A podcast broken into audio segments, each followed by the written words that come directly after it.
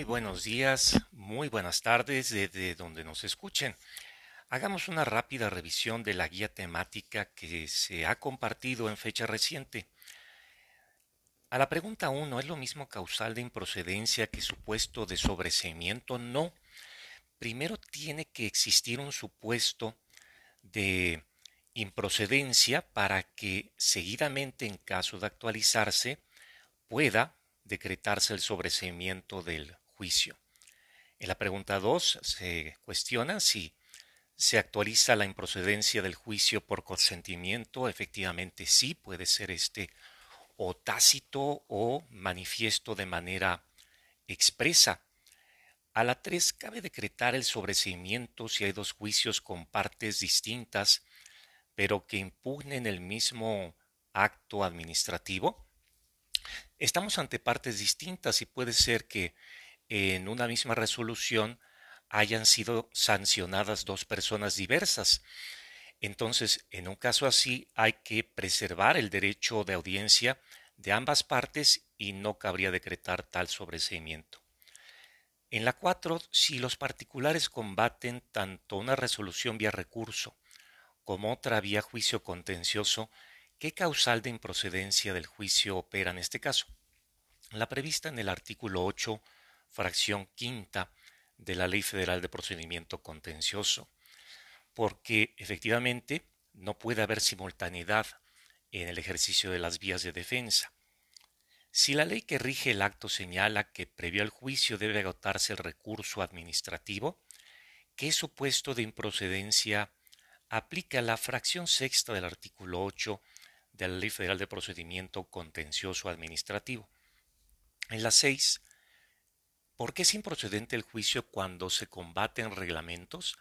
Precisamente por la falta de competencia que tiene el tribunal para controlar la legalidad de estas normas generales provenientes del reglamento.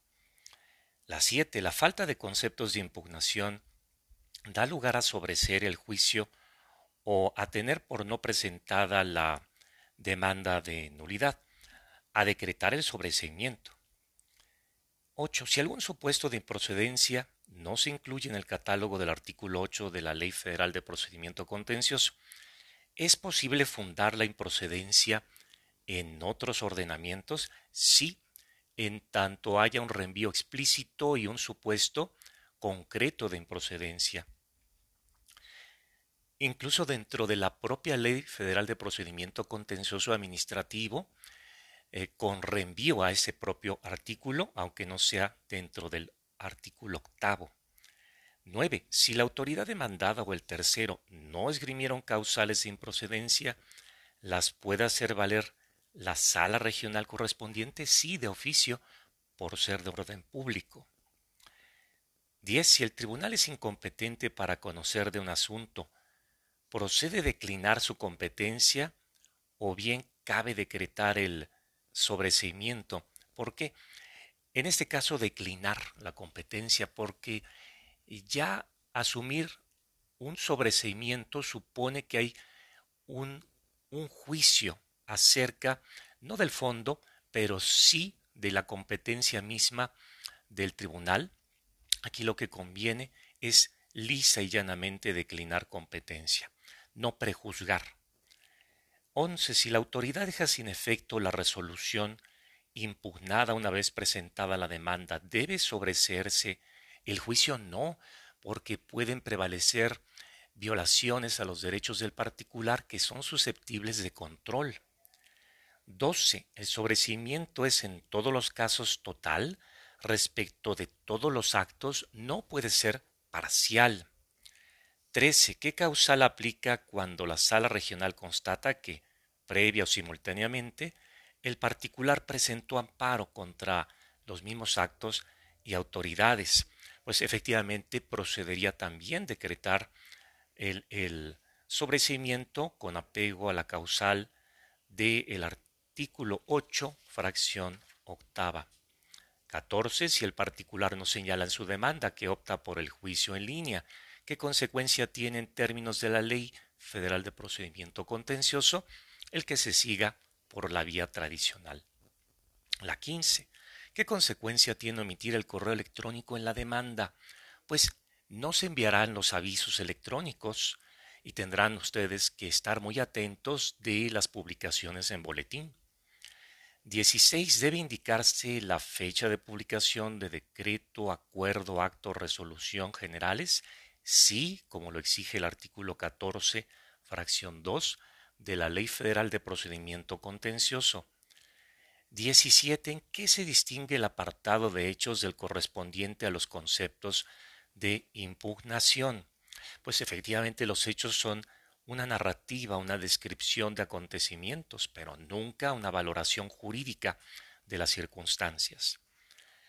18. Como aplica al principio de mayor beneficio en la exposición de los conceptos de impugnación, precisamente para elegir el argumento, el concepto de anulación que suscite un efecto más favorable para el particular.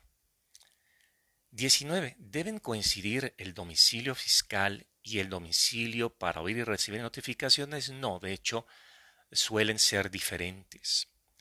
20. Si la persona magistrada instructora advierte que el juicio debe conducirse por la vía sumaria en vez de la tradicional que procede, reconducir el juicio por la vía correcta en tanto no se haya cerrado la instrucción. ¿Debe exhibir el particular el expediente administrativo en el que consta él o los actos impugnados? Puede ofrecer y pedir que se requiera el expediente administrativo desde el primer acuerdo a la autoridad, pero no está obligado a exhibirlo. 22. ¿Qué se entiende por tercero interesado? ¿Los hay en todos los juicios contenciosos? ¿Es quien tiene un interés incompatible con el de la parte actora? Y no, no los hay necesariamente en todos los juicios. Sin embargo, en un tipo de procesos donde suelen aparecer es efectivamente cuando se parte del reparto de utilidades. Hay una polémica acerca de las utilidades de la empresa. Entonces, en este caso, los terceros son los trabajadores. 23. Si la demanda la presentan más de dos personas, ¿deben designar a un representante común? Sí. 24. Si en la demanda se pide sentencia de condena, que debe expresarse en ella. Pues puntualizar el derecho subjetivo de referencia que se espera reconocer y en qué forma eh, busca la parte actora su restitución. 25. ¿Qué procede indicar en la demanda si se desconoce la resolución y sus constancias de notificación? Pues efectivamente señalar esta situación. Eh, no se tiene noticia del contenido de la resolución, eh, no fue notificada personal y formalmente, y entonces reservarse para una ampliación de demanda y combatirla expresamente. 26. Si la autoridad reconoció previamente la personalidad del demandante, ¿es necesario acreditarla otra vez ante el tribunal? No, si es que esta consta ya justificada, acreditada ante la propia autoridad demandada. 27. Si se impugna una negativa ficta, ¿debe exhibirse la resolución controvertida al presentar la demanda? No, precisamente porque eso es lo que se impugna, una resolución ficta, es decir, desconocemos los fundamentos y motivos de tal resolución. 28. Al contestar la demanda, la autoridad exhibe la resolución y constancias de notificación y solicita el sobrecimiento del juicio. ¿Qué debe acordar la instrucción?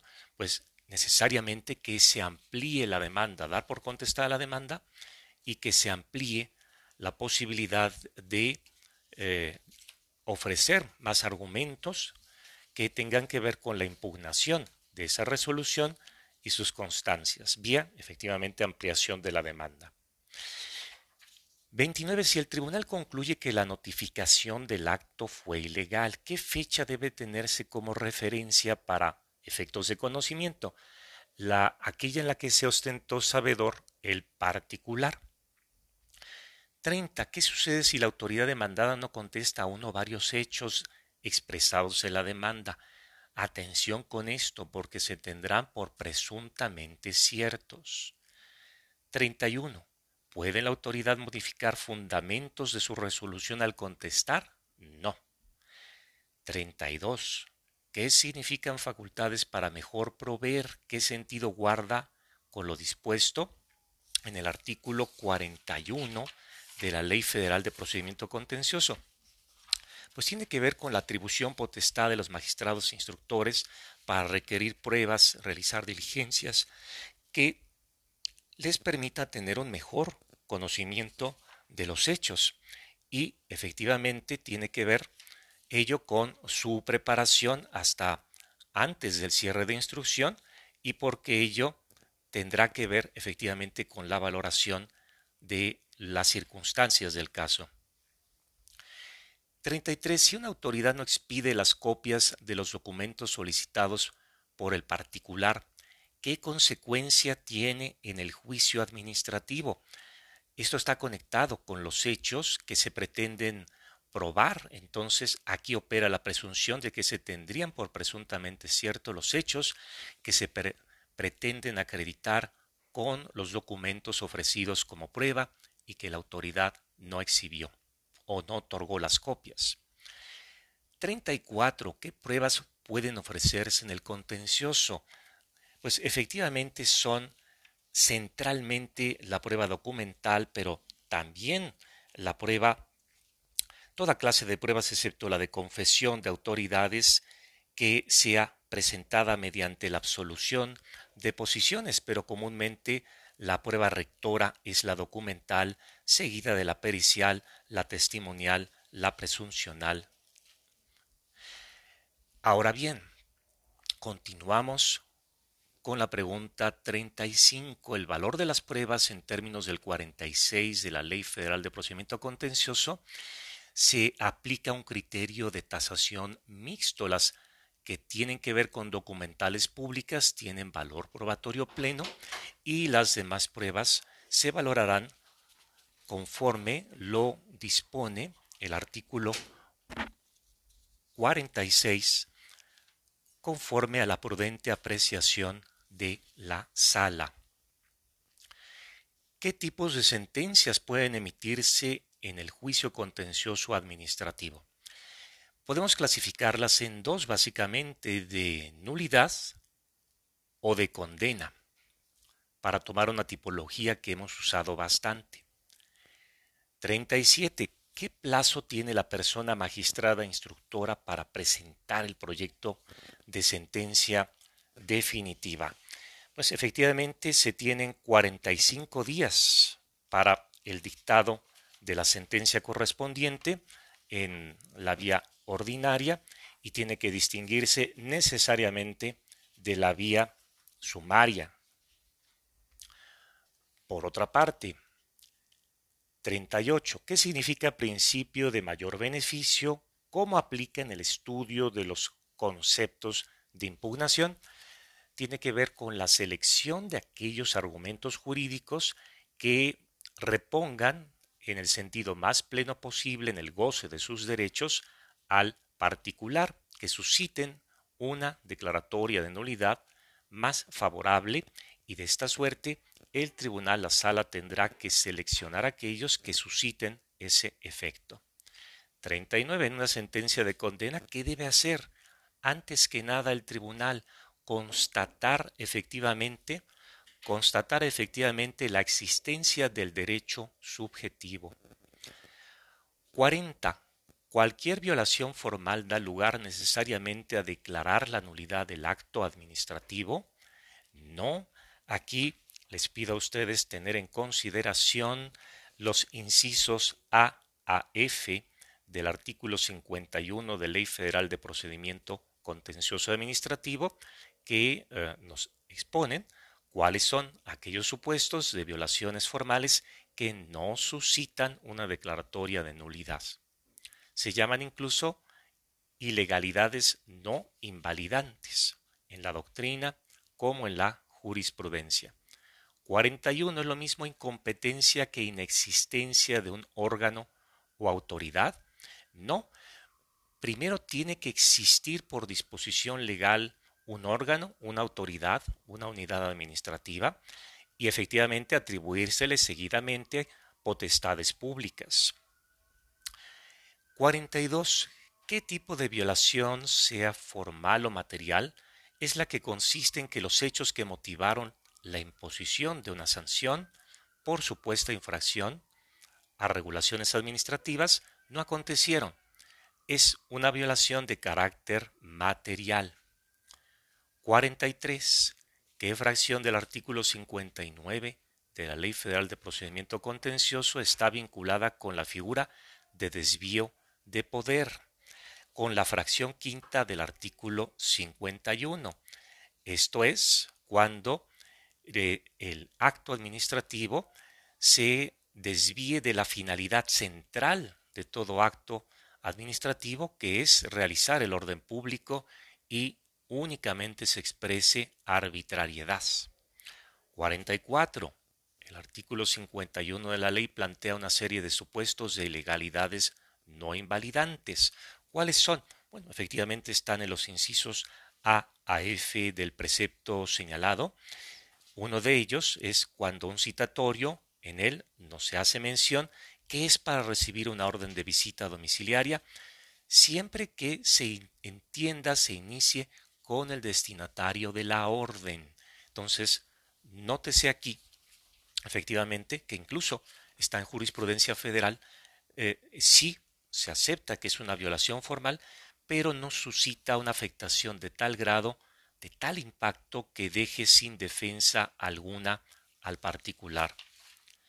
45. Si el particular no adujo la incompetencia de la autoridad demandada, ¿puede examinarla de oficio el tribunal? Sí, por ser de orden público.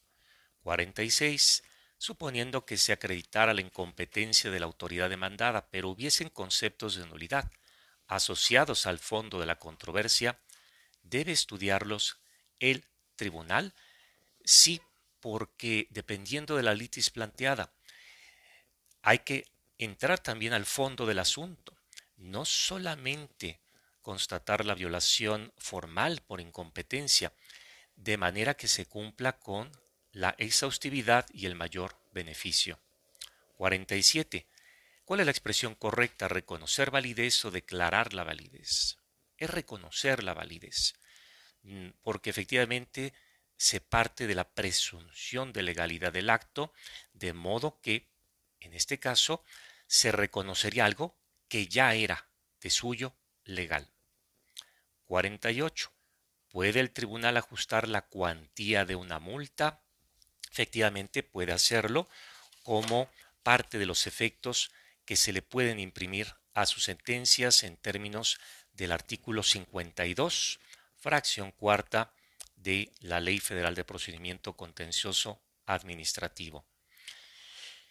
49. ¿Puede anularse la resolución administrativa general? Sí, efectivamente, por ser un acto que suscita o se basa en normas generales, en el ejercicio de las potestades que la ley le atribuye a la administración y que fue aplicada a un particular y en sentencia definitiva se concluye que esa resolución administrativa general viola los principios de jerarquía normativa, de legalidad y otros, y no puede suscitar la debida fundamentación del acto o resolución administrativos. De esta manera, la aplicación de esa resolución administrativa general se desvincula de la esfera jurídica del particular. 50. ¿Qué plazo tienen las autoridades para cumplir la sentencia vía tradicional sumaria? Cuatro meses y un mes respectivamente. Y esto lo podemos constatar en los apartados relativos a los artículos 53 y siguientes de Ley Federal de Procedimiento Contencioso Administrativo y en el apartado correspondiente a juicio sumario. ¿Qué se entiende por sentencia definitiva firme a la luz de la Ley Federal de Procedimiento Contencioso?